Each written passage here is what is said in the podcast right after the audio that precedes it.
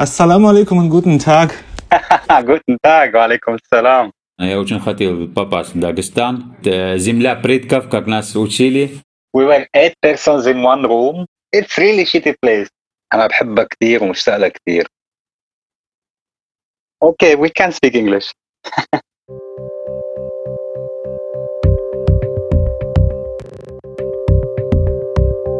Если вашу деревню накрывает ковровой бомбардировкой, если ваш дом рассыпается от землетрясения или всю вашу страну захватили террористы, у вас есть выбор – остаться или бежать. В первом случае вы можете стать героем. То есть погибнете, но когда-нибудь вам поставят памятник и поклянутся не забыть ваш подвиг. А если вы решите бежать, вы, скорее всего, выживете. Но вас все забудут. И вообще, постараются не замечать.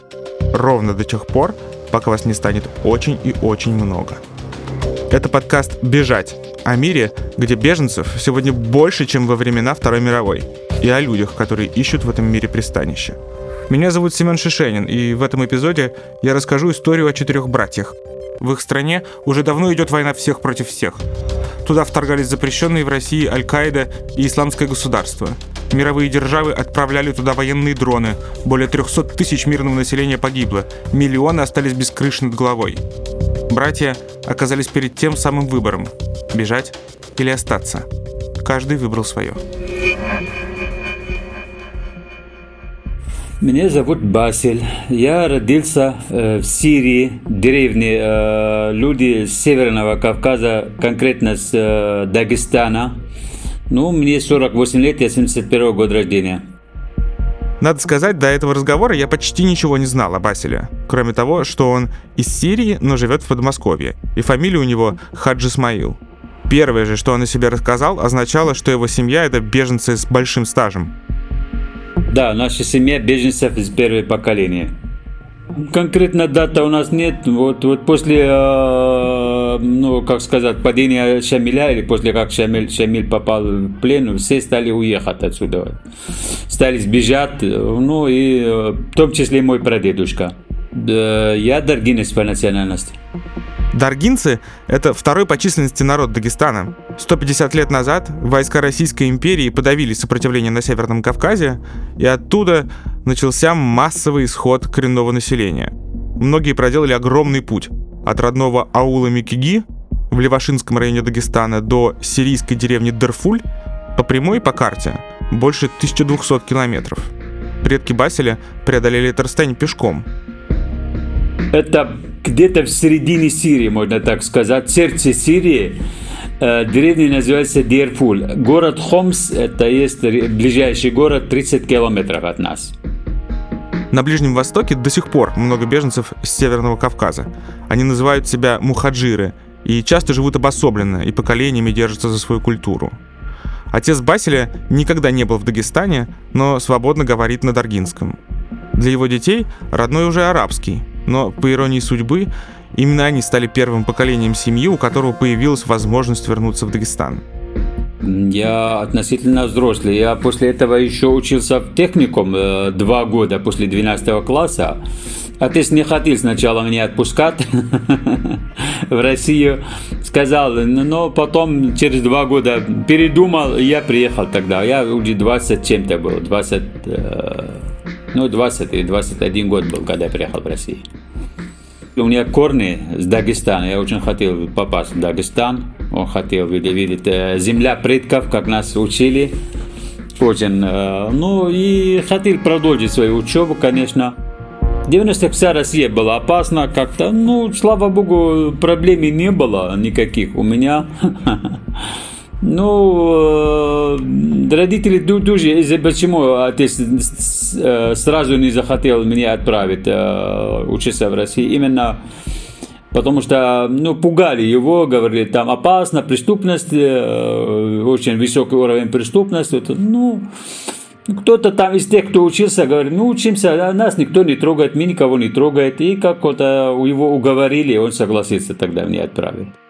Басель поехал в Дагестан в 1993 году, как раз когда на Северном Кавказе разгоралась новая война. Тем не менее, через несколько лет он окончил вуз и стал кандидатом физико-математических наук. А вскоре его примеру последовал младший брат Расель. Ассаламу алейкум, Расель. Алейкум салям, Семен. Папа у меня э, учитель начальных классов, всю жизнь проработал. Вот. Э, мама домохозяйка. Они живут в Сирии, э, вот в э, деревне Дерфуль.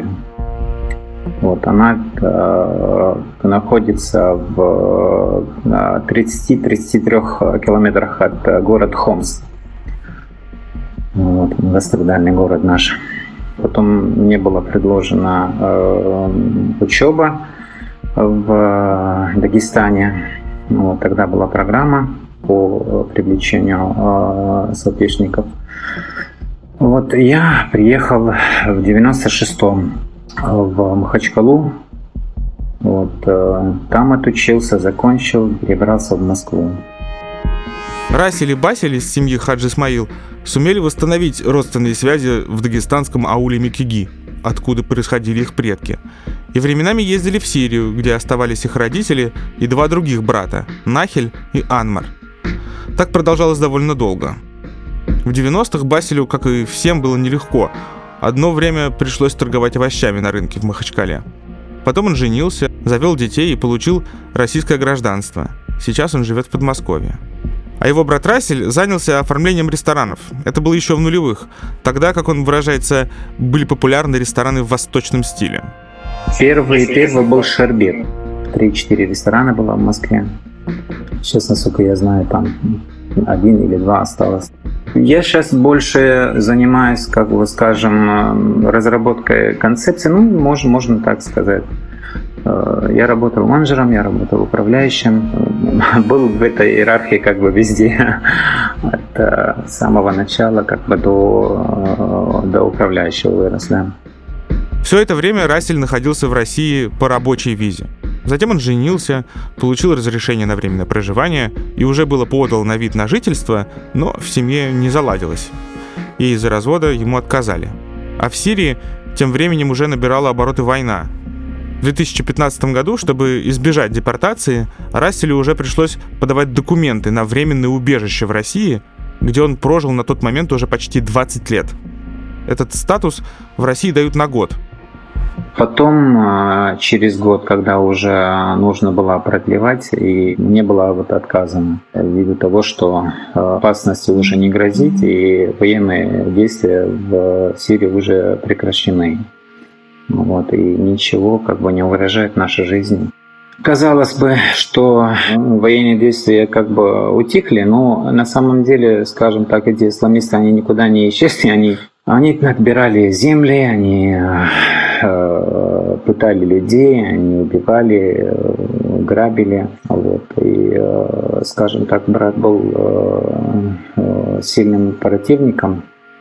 И э, в итоге как бы э, они его похитили и э, убили. Вот, мы его э, так и не нашли, тело. Вот.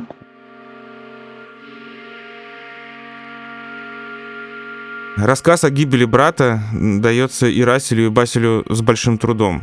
Они скупо рассказывают о том, что их семье угрожали, что им туда возвращаться нельзя, потому что их убьют, что отец вскоре после гибели сына ослеп, а сама их деревня все время попадала под перекрестный огонь то правительственных войск, то исламистов. Фактически с самого начала войны братья уговаривают родителей переехать к ним в Россию, но не могут уговорить отца покинуть родину.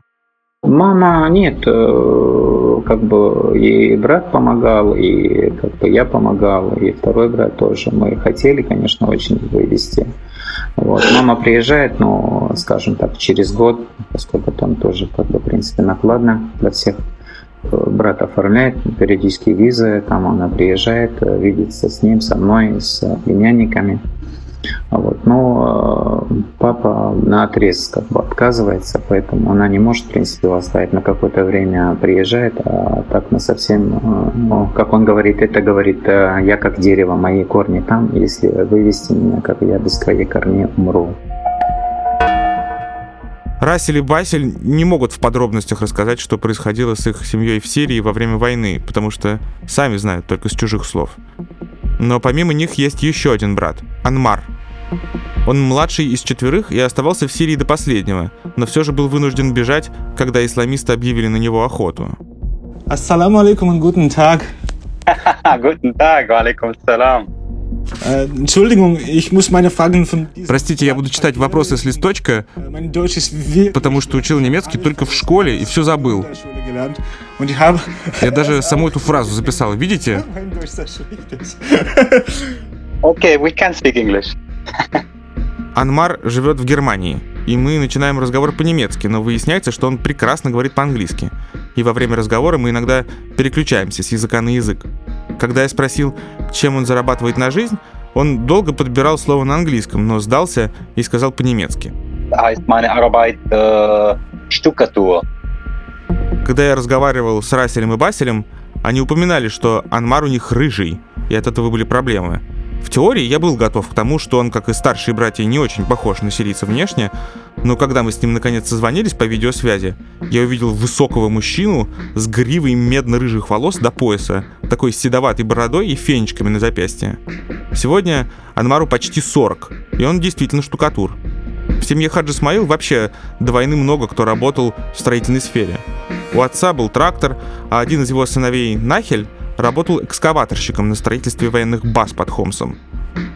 А потом, в 2011 году, в Сирии началась революция.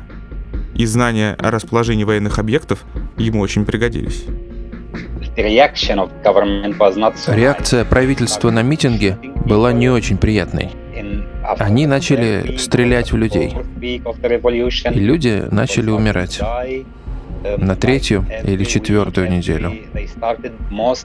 Собирались обычно по пятницам. В Сирии это выходной. И каждую пятницу мы узнавали. 9 человек погибло, потом 10, потом 20, потом 40. Цифры все время росли. И сначала это были люди. То есть ты слышишь, что убили там Хасана и Айсама, и Басема, а потом просто цифры. 30, 40. И народ разозлился.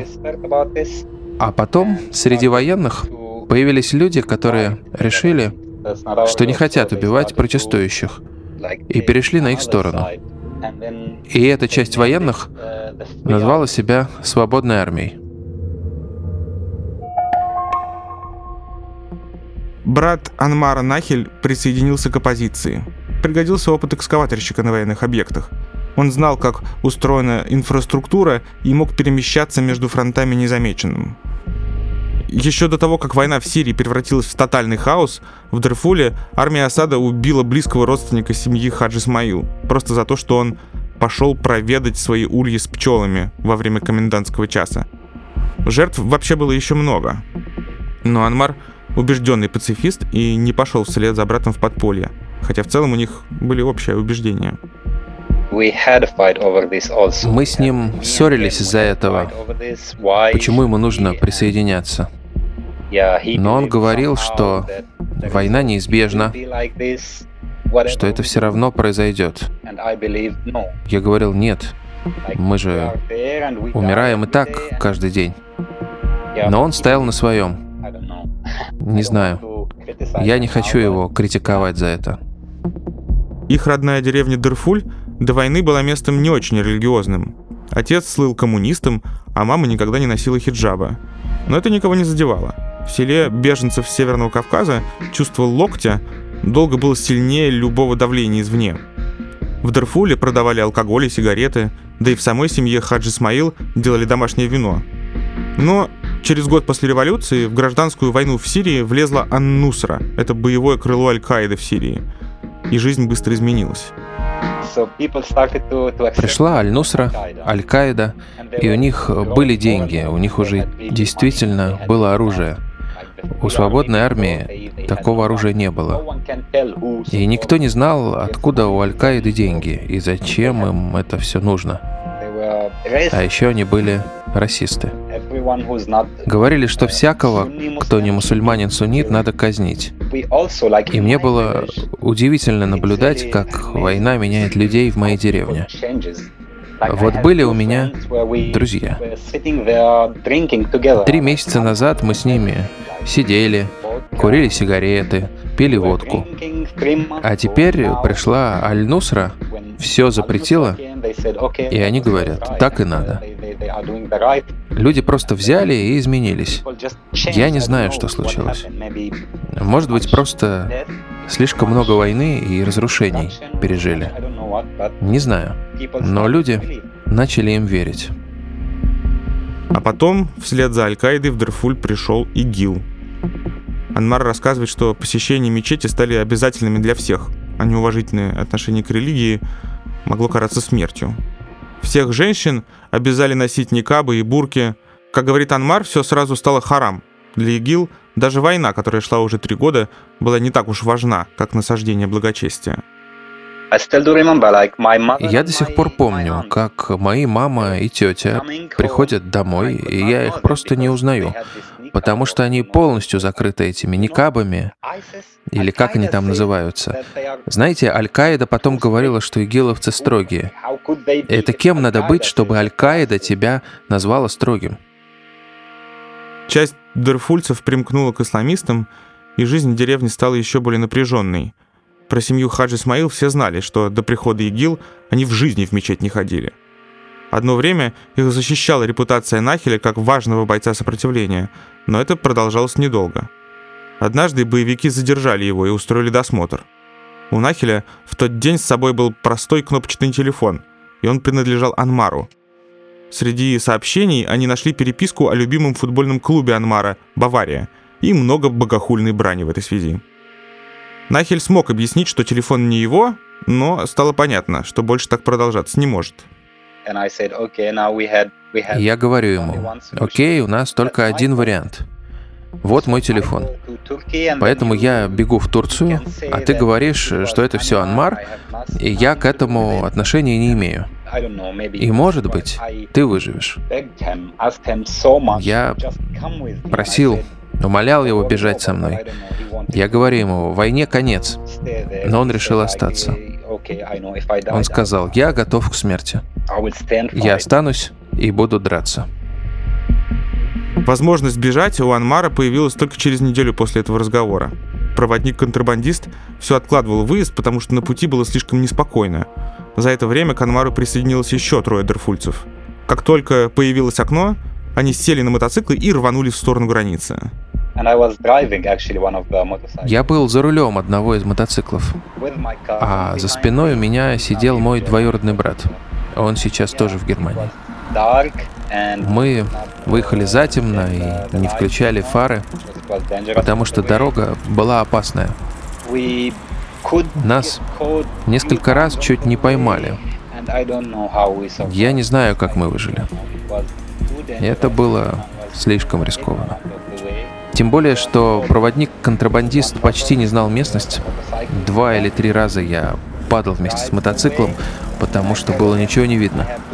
Я ехал за проводником метрах в 20 от него, потому что если ближе, то можно врезаться, а если дальше, я мог его потерять. Мы добрались до деревни на границе, а на следующий день переплыли реку.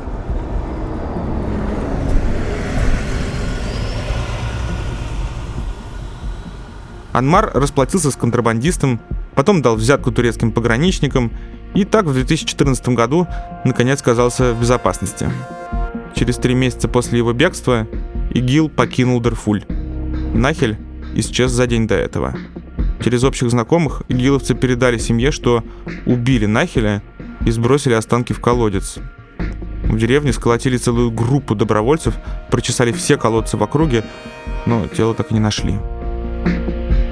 Перед тем, как рассказать о продолжении своего бесконечного побега, Анмар вспоминает один эпизод из того времени, когда его деревню оккупировало исламское государство. Я хочу кое-что рассказать. К тому моменту, когда пришел ИГИЛ, я выпивал. Потому что, знаете, во время войны человеку это необходимо. Ну, мне так точно.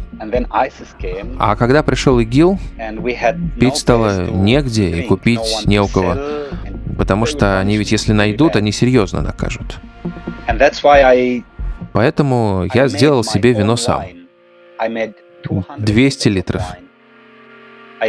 У меня даже фото есть. И у меня оставалась пара друзей, с которыми можно было выпить. Но со временем они стали бояться. Я остался один. И все как-то потеряло смысл. Так что вино я в итоге просто оставил дома. Но я действительно горжусь, что сделал эти 200 литров вина. Сложно назвать это смелостью. Это было явно слишком опасно. Но половину где-то я выпил все-таки. В Турции у Анмара впервые возникли проблемы из-за внешности. Однажды его задержали турецкие полицейские и долго не могли поверить, что Анмар с его рыжими волосами сириец, и не верили его сирийскому паспорту. Объяснять им, что у него корни из Дагестана было нельзя. В то время дагестанец в Сирии — это однозначно российский сторонник ИГИЛ. Анмара выручил водитель патруля. Он говорил по-арабски и подтвердил, что Анмар говорит на нем как на родном. Следующий год он брался за все подработки, штукатурил фасады домов в туристической Анталии, сортировал на фабрике корм для собак. Если ему и платили, то в черную. Но он делал все, чтобы накопить денег для дальнейшего рывка в Европу. В 2015 году в Турцию хлынул уже такой поток беженцев из Сирии, что Анмар понял, надо двигаться дальше. Снова контрабандист, снова компания сирийских дагестанцев из Дерфуля, но вместо мотоцикла моторная лодка до ближайшего острова в Греции. Оказавшись на территории Евросоюза, Анмар получает бумаги беженца и отправляется на север, через Македонию, Сербию, Хорватию. Эту цепочку стран, которые почти не принимают беженцев, а только пересылают их дальше, называют Балканским коридором. По бумагам ему разрешается оставаться в каждой стране не более трех дней подряд. До Германии он добирается на поездах и автобусах, нигде подолгу не задерживаясь. По пути его еще не раз останавливают на блокпостах за то, что он белокожий и рыжий. С точки зрения системы, он либо безумный журналист, либо террорист, который сначала поехал из благополучной страны в исламское государство, а теперь пытается просочиться в Евросоюз с заданием от полевых командиров. Эта проблема преследовала Анмара даже когда он оказался в лагере в Берлине. Это довольно знаменитый лагерь для беженцев. Называется Темпельхоф.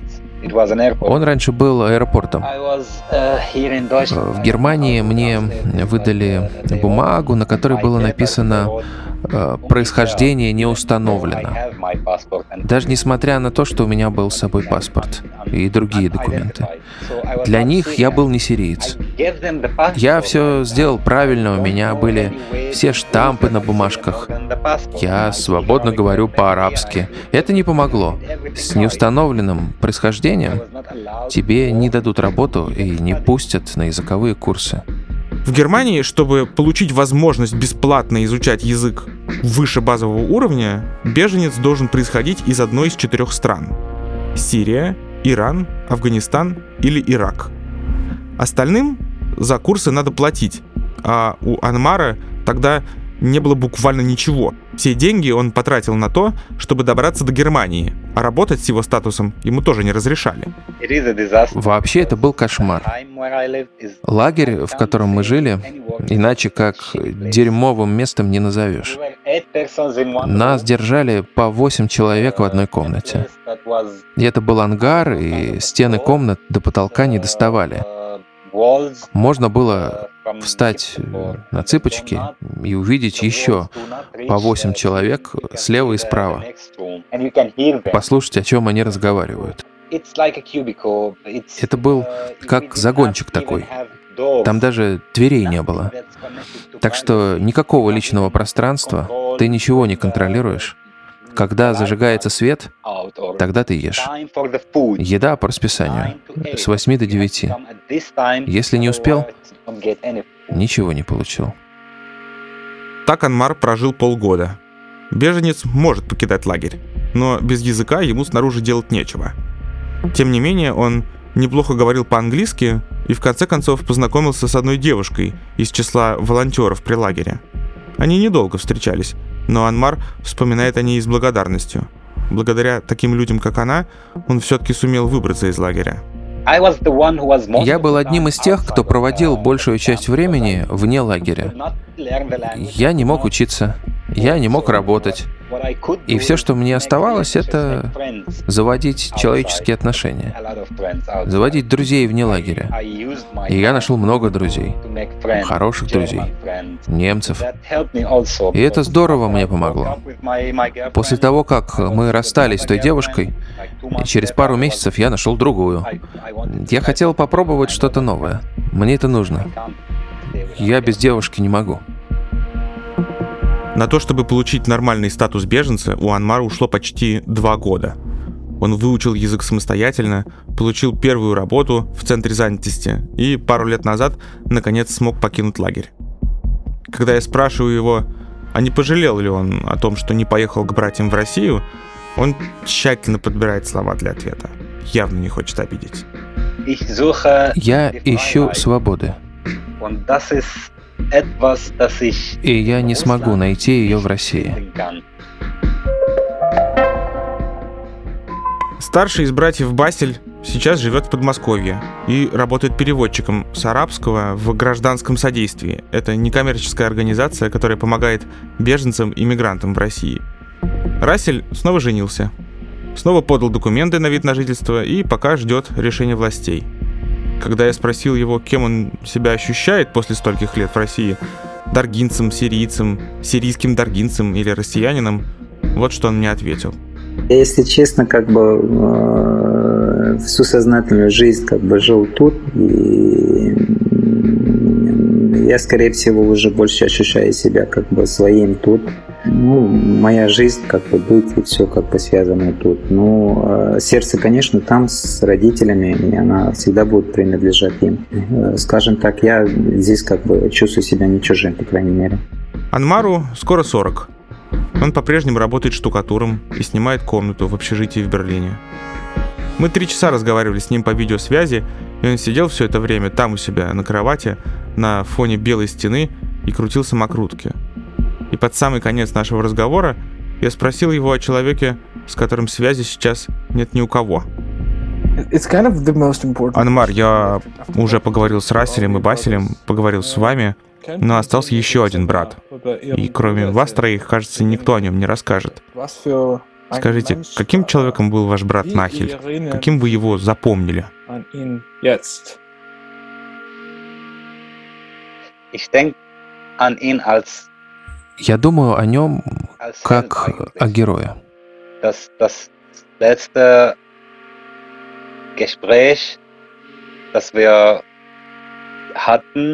Перед тем, как я уехал, ну или точнее сбежал в Турцию, у нас с ним был последний разговор.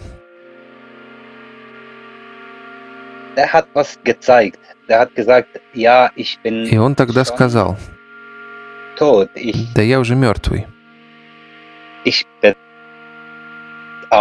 Он был очень милый и очень серьезный. Я бы даже сказал, слишком серьезный. Мы спорили с ним. У нас были свои проблемы.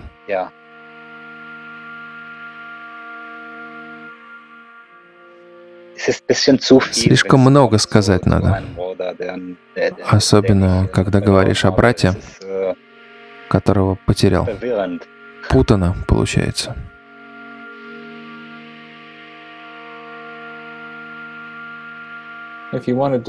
А если бы вы могли ему что-то сказать прямо сейчас, не на немецком и не на английском, а на родном, что бы вы ему сказали?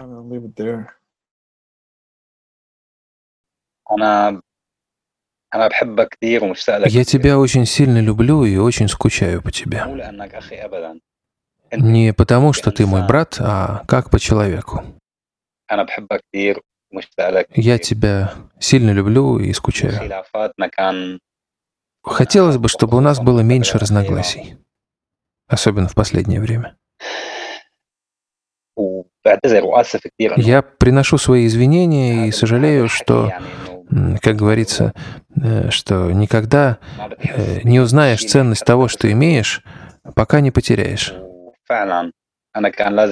И действительно, мне стоило бы дорожить тем, что у меня было, пока не потерял. За все это прошу у тебя прощения.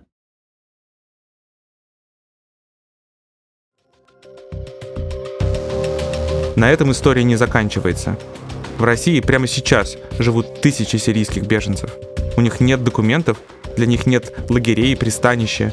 Они прострачивают воротники и манжеты на швейной фабрике в одном подмосковном городе и стараются не показываться на улице. О них речь пойдет в третьем эпизоде. А в следующем вы в подробностях узнаете, как устроен тот самый Балканский коридор, маршрут побега в Европу, а также, что ждало одного русского беженца в лагере, переполненном товарищами по несчастью из Африки и Ближнего Востока. Подкаст «Бежать» — это совместный проект самоиздата «Батенька ДВ Трансформер» и агентства ООН по делам беженцев. Редактор Евгений Бабушкин. Продюсер Надежда Маркелова. Звукорежиссер Анна Летичевская. Автор и ведущий Семен Шишенин.